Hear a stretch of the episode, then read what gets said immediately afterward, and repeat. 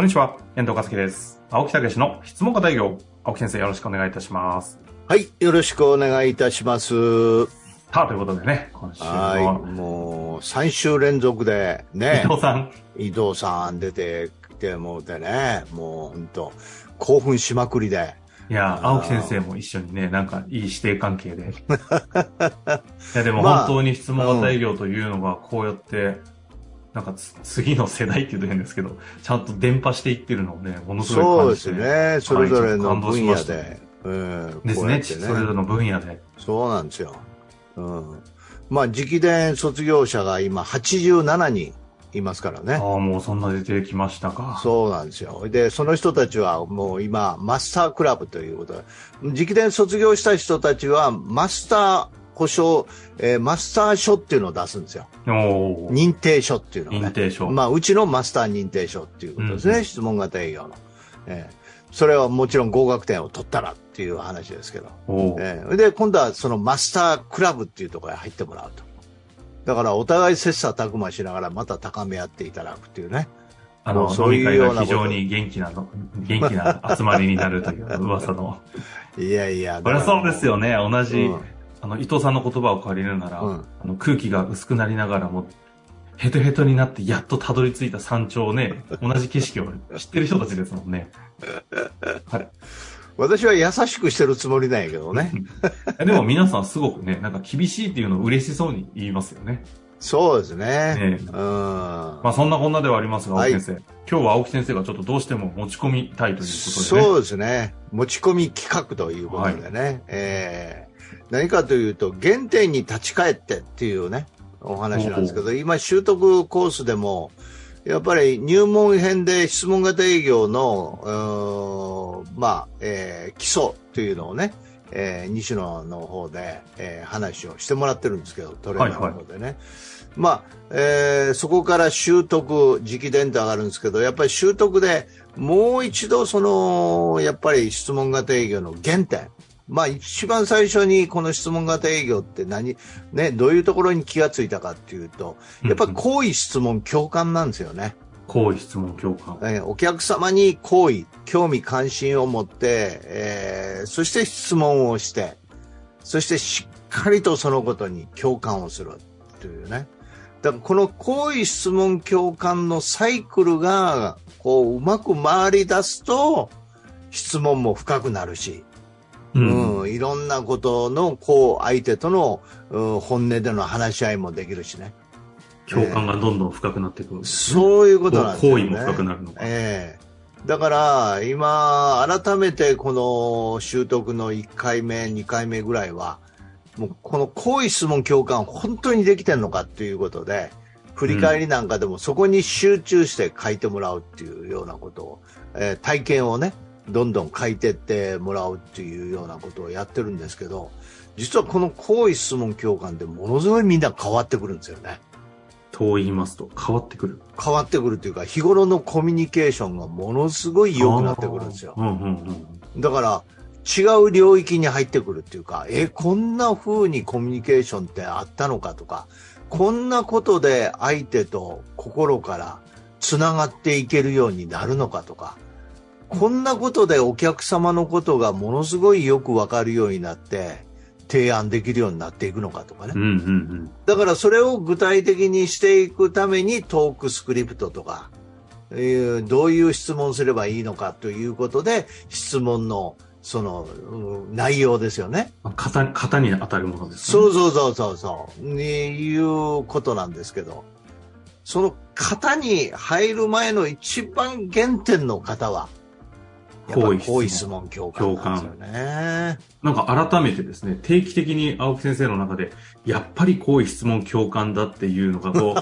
う、なんか2年に1回ぐらい起きてる感じがなんとなく、いやや、やっぱりね、螺旋階段を登るががごとはいはいはいく成長していくんでね。うんご自身がですよねかそうそう。うんだから、あの、それもね、き私も気がついてるところなんですけど、アプローチがある程度完成すると、次プレゼンになるんですよね。プレゼンがある程度また仕上がっていくと、次クロージングになるんですよ。うんうんうん。ええうん、それ、こうね、で、クロージングが完成すると、今みたいに、好意質問共感とか、反論が今度は完成して、フォローが完成して、また原点に戻るとかね。こんな感じですよね。何週もやってるよね、これ。いやいや、そうですね。ううんん。うん、何週もやってる感じはしそうますけど、そうそう好意、質問、共感。これがまず入門編で絶対に伝えることなんですか？入門編ではし知るということなんですけど、あ、こういうことが原点なんだということですけど、習得ではもう一回一回目にそれを言って体験してもらうんですよね。はい。体感がまだ弱いんですよ。だから体感によって深まる。はい。質問型営業ということのお役立ちをするか。お役立ちってこういうことなのかもっていう自分の中の確信があると、はい。あの、それを、もうそこに原点があるので、戻れるみたいな話を、伊藤さんの回かな？はいはいはい。2回目だったと思うんですけど、そんな話をした、なんかちょっとそこに近しい話だ気がするんですが、好意質問共感っていうのも、この、うん。あ、こういうことなのかなっていう変化があるわけですか？もうだから、こんな風にやってなかったなと、日頃のコミュニケーションを。日頃ってコミュニケーションってうんやってるわけないですよね。ど、どう、逆に言うと何やってるんですかね好意もなく、もう話し合いですよね。投げ合いみたいな、とりあえず。うん。だから、あの、これはね、うん、うちで入門編なんかで西野が言ってくれてますけど、あご本人も気がついてることですけど、やっぱり何百万何千万という売り上げを上げていくコミュニケーションですから、日頃のコミュニケーションとはちょっと違うよね。うん。うん。だからそこの意識ですよね。うん。だから、うんやっぱり本当にお役立ち、その自分のビジネスでお役立ちになる。結果として売り上げにもなっていく。うん。ということにおいては、やっぱコミュニケーションというのももっとこう、レベルを上げていかないと、うん。そこへ向かっていかないっていうことですよね。うん。えーうんだからそこの違いですよね。なるほど。うん。普段の自分のコミュニケーションが、なんかちょっとどこかのタイミングで青木先生ぜひ整理していただきたいですね。その、は好意質問強化じゃないパターンって大体、んなんとか、うん多分あるじゃないですか。きっと、うんなんか、なんだろう、あせ焦り、説明、ふんちゃらみたいな、どんどん悪循環に回るじゃないですけど。うーんまあ自分の思いを通したいとかね。そうとかね、そうそう。うん。そうそうそう。説得じゃないですけど。そうそうそうそう。だから意識して行うコミュニケーションなんですね。この営業とかビジネスっていうのはね。はいはい。うん、この意識っていうのがすごくこの意識で好意を持って質問して共感するというサイクルに乗っていくともう見事に変わり出すっていうね。うん。ええ、でその意識がだんだん日常の中にしも溶け込んでくるんですか？溶け込んでいくできるようになる、ええ、だから、まあ、家庭の中でもね好意質問共感ってやるとものすごく良くなる。それ,、うん。それは何かって言って意識なんですよね。うん、あるお母さんが子供の話をね、あの食器を洗いながら「はいはい」って聞いてたと。だけど、ああ、そうじゃない。好意質問共感でって言ったら、もう、一回座って、うん。で、真剣に、まあ、向かいに座って、しっかりとうなずいてたら、いや、そう、そういう話があるんですよ。お母さんが初めて僕の言うことをちゃんと聞いてくれたんで。あ、あの、質問型営業をされた方でのストーリーでそうそうそうそうそう。いや、あるでしょうね、それは。そういう話がものすごいあるんですよ。だから意識なんですよね。うん。うん。この、このところが意識する方法がわかんないから。だから好意質問共感というこのサイクルを意識してやるだけでものすごい良くなるうんっていうことですよね。なるほどですね。えあの、今回、あの、ああえて聞くんですけども、うんこの話をちょっと、やっぱり改めて伝えないなと思ったら、なんかきっかけだったり何かこうあったんですか？えいや、この意識、好意質問共感というサイクルはもうちょっと意識したらすぐできるから。あだからリスナーの方でも、うんもう、もうそれこそ、お極論言えば、もうセミナー、この、ここで聞いただけでできるんですよ。あ、そんなもんですか？そう。それ入門編いていただいたらもっとよくわかるかもしれないけども、そうなんですね。でもこのレベルで、聞いたレベルで好意を持って、好意っていうのは、とにかく相手に興味関心を持つ。そして興味関心を持つから質問を先にする。説得を先にする。自分の主張を先にするんじゃなくて、質問を先にする。うん。ちょっといいっていうことですよね。この時間いいっていう。まずそこで配慮がある。うん。実はこういうことを今日は話したいんだけど、そのことについて意見聞いてもらうって言ったら質問でしょ。うんうん、うん、だから質問先っていうことですよね。自分が言いたいこと先じゃなくて、そのことに対して相手はどう思ってるかという質問。うん。それで、聞いていいって言ってくれたら、あ、ありがとうとか、ああ、そう、そうなんだっていう共感もしっかりする。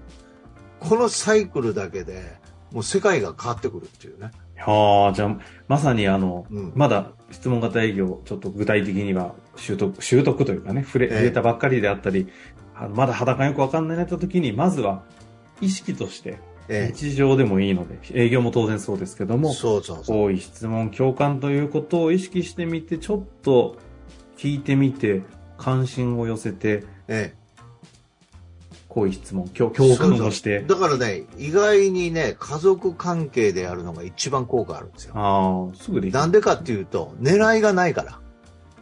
営業っていうと、売りとかね。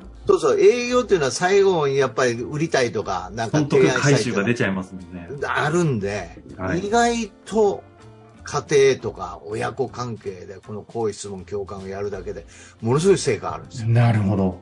ええこういうことでね、今回はね、もう熱量高く、好意、質問、共感って多分40回ぐらい言っていただきましたのでね、すり、いい意味ですり込まれたと思いますので、改めてちょっと意識をして、日常に取り入れてみると。そうそうそう。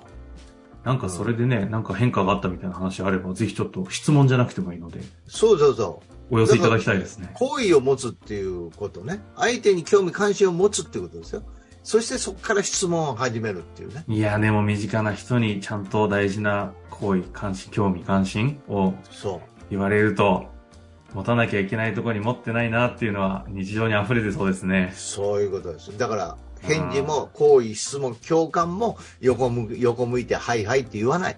真正面向いて相手の目を見てしっかりと共感してあげる。子供の話を携帯を見ながら、あってやってたり、食器を洗いながら、ああ、聞いてるわよ、と思ってたり、なんか、あそういうシーンで、あ違う、好意、質問、共感、そう思い出していただきたいなというところですかね。そこからですよね。そうですね。はい、原点、今日お話しいただきました、はい、ありがとうございました。はい、ありがとうございました。本日の番組はいかがでしたか？番組では青木武氏への質問を受け付けております。ウェブ検索で質問型営業と入力し、検索結果に出てくるオフィシャルウェブサイトにアクセス。その中のポッドキャストのバナーから質問フォームにご入力ください。たくさんのご応募お待ちしております。